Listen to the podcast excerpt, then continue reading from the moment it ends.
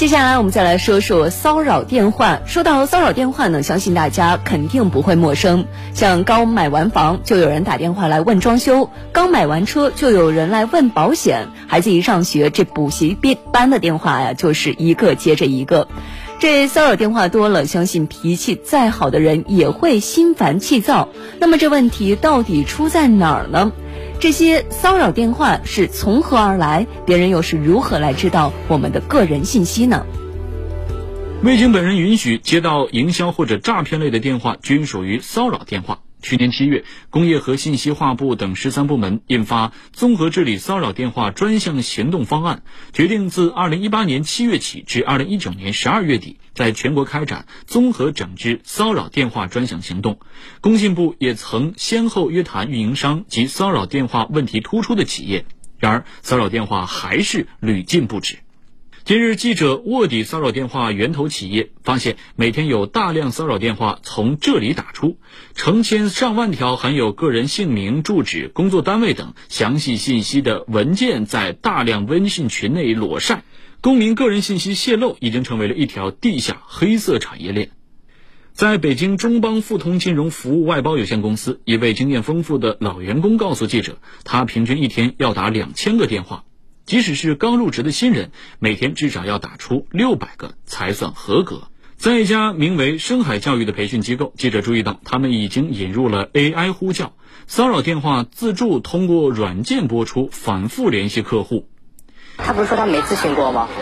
他就是这么跟你说的，因为有人跟他打过，他烦啊，知道吧？电话推销后，这些推销员还会继续用网络联系客户，不放过一丝成功的机会。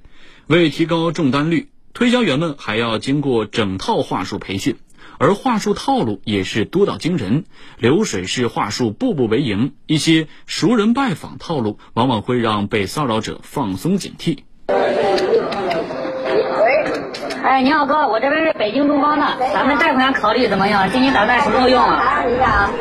那么，到底是谁出卖了我们的信息呢？调查发现，一些互联网巨头、银行和房产中介成了信息泄露背后的始作俑者，公民信息成了他们牟利的手段。骚扰电话到底有多烦人？相信每个人都有感受。不过，尽管大家都不爽，可是这个问题却一直没有办法得到解决。那么，为什么骚扰电话的问题屡禁不止？到底应该如何来解决呢？来听评论员慧天怎么看。只为热点发声，焦糖评论。在这方面，我个人觉得电信运营商肯定是难辞其咎，因为这跟以前不一样啊。以前呢，比如说全是人工，那么它逐级反应，到最后系统处理得经过漫长的时间。但现在呢，有 AI 啊，有大数据，其实辨识一些号码并不困难。电信运营商，我个人觉得是难辞其咎的。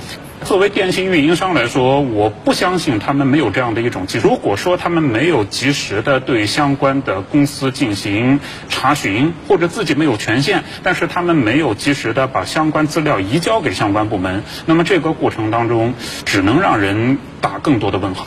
凡事呢，它有一个破窗效应。如果说露头就打，那我相信不会有那么多。但是我手机我刚才看了一下，基本上一天三四个是有的，要么是推销楼的，要么是问要推销一些奇奇怪怪的产品的。呃，我不知道是不是我特别倒霉，但我问了周围的朋友，好像大多如此吧。这就说明问题还是比较严重，已经到了这个地步了。要想治理，确实是比较的困难。一，我觉得啊，这个法治就法律制度啊及时的跟上。一方面呢，谁泄露了隐私？当然要依法处理。另外一方面，打电话骚扰别人，这是不是违法犯罪？现在很难说有专门的法律法规对骚扰来进行定罪量刑。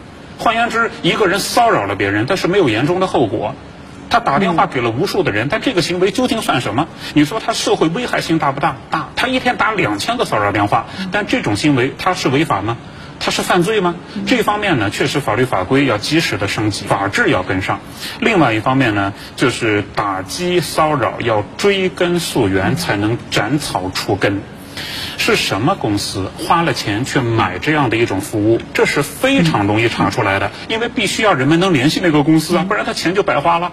把这个公司给挖出来，再往前追一步，这个公司的老板你钱付给谁了？好，下一步又挖出来了。那下一步的这个人，你这么多号码从哪里来的？